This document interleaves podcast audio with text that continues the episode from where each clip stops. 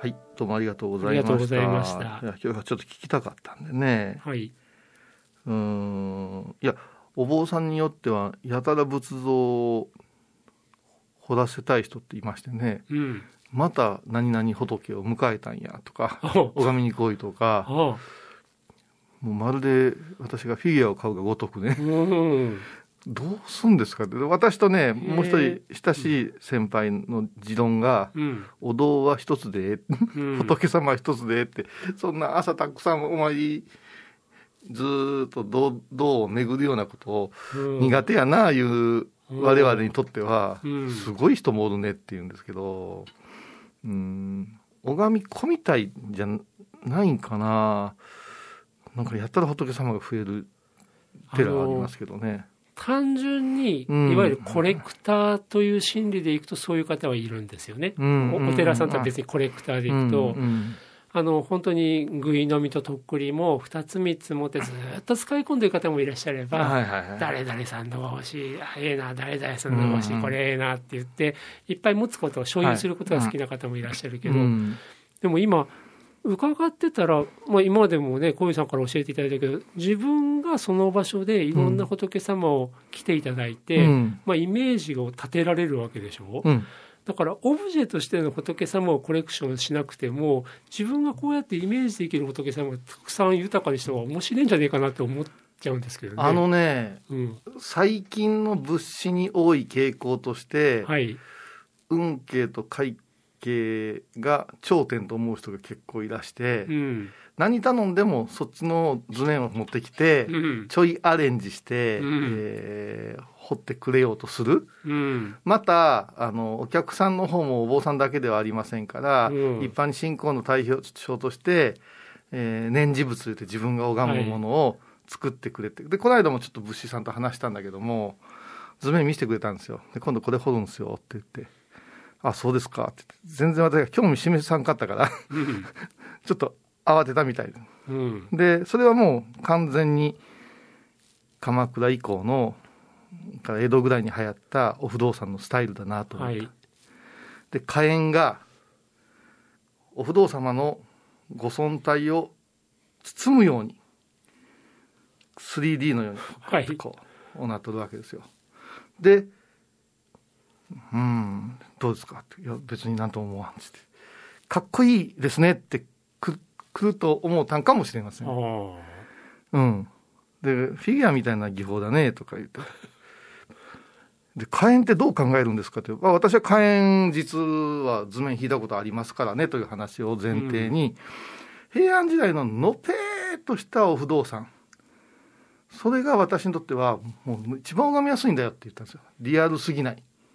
で、火炎も一枚板のものを彫ってもろうて、3枚重ねたという記述もあるんですね。うん立体に見せるために決して炎がお不動産の前までまくり込むようなそんな演出は私の拝む感想の中でするからここまでいらんことしてほしくないんやけどねっていう話をしたんですよ。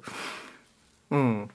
ただ「へえ」とか言われましたけどあのもともとはこれになるとお山をご神体と見たね、うんうん。あの神道にも近づいちゃうけども一本の木を、うん。まあ、仏様と見る。で結局僕らからしてもその美術史の世界でも、うん。今価値転換すごい変わってるけど、うん。時代が現代に近づけば近づくほど仏様、宗教的な美術はうん力が衰えるっていうふうになってるんですよね。うんでいわばその俗人的なより人の似姿に近い、うんさらにはポーズの決め方とか、はいはいそっちになってくる。それはなんだろうな神仏その本来姿あらざるものを無理やり人の姿に寄せて表現するからこそだんだんだんだん良くなくなるっていうようなイメージが強かったんですうよ。んうん。で僕なんかもやっぱりあの山田寺の仏塔とか、うん古い、あるいはもう飛鳥仏みたいな、うん。よりもぎこちないとか言ってもいいぐらいのものの方がまだ仏の世界神の世界仏性のある世界っていう感覚がするけどまさに鎌倉でね慶派が出てきたと、うん。うまいしすっげえ彫刻として素晴らしいし、っていうのは分かるけど確かに信仰の対象としてなんかなんかちょっとずれてきたのかなっていう感じはしてますけどね。はい、あのキーワードなんです感想って「うん。えー、〇〇という梵字が変じて蓮華座となるとか、うん。えーおお不動産の頭にはあこれが乗っ取って、はい。えーは蓮の花が乗っ取ってう、ん。ん眉間には水波のしわありなんて書いてるわけ、はい。だから水の波って。はいキーワードですから、うん。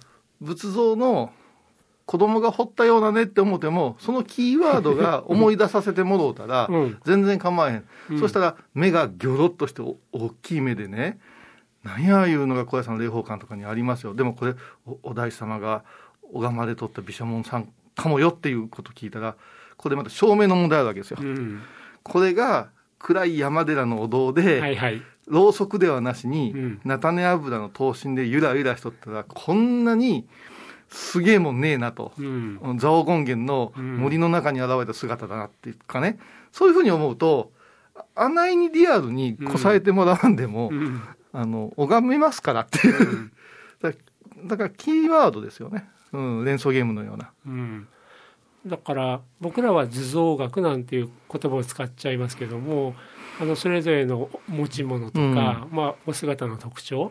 極端なこと言うとちょっとした記号でもいいわけですよね。あの眉間に3本芝がちょっちょっちょってやるだけでも、それがフックになってこちらすごいそこから感想できればいいんだろうだなとからマンダラなんかかね三枚行とかさ勝間マンダラとかさ、はい、持ち物だけとかうん。幾何学的な模様だけでこれを不動明と関ぜよっていうのがあるわけうで、ん。いきなりは無理やけどね。う、うん。んだからまあ慶派いうのはある意味でえっと拝むという想像力を少しこうか書いてしもてるところあるかもわからんなと。ですね。ただただというかうん。もう彫刻としてはすっごいです、すごいですでもそれが慶派がそっちに引っ張っていっちゃったのか、時の拝む方たちがそういうものを求めたのか、うん。そこがまた難しい、まあ拝まなくなって、うん。物資が勉強すげえしたんじゃないかなと思うんですよね。うん。で俺が思うにっていうところでうん。だから今は彫刻家から彫刻家からうん。物資に変わる人が多いですね。うんうん、なんか技技技術はすごいけど、うん。うん、点々点いうのはあよくこう論争になりますけどね。ううん。ん、いやいや、まあまあ、これは尽きない話題なんでね。アカデミックなアフターでしたね。そうですね。これ最初持っていけいう話ですけど、ね、どうもありがとうございました。ありがとう。ございました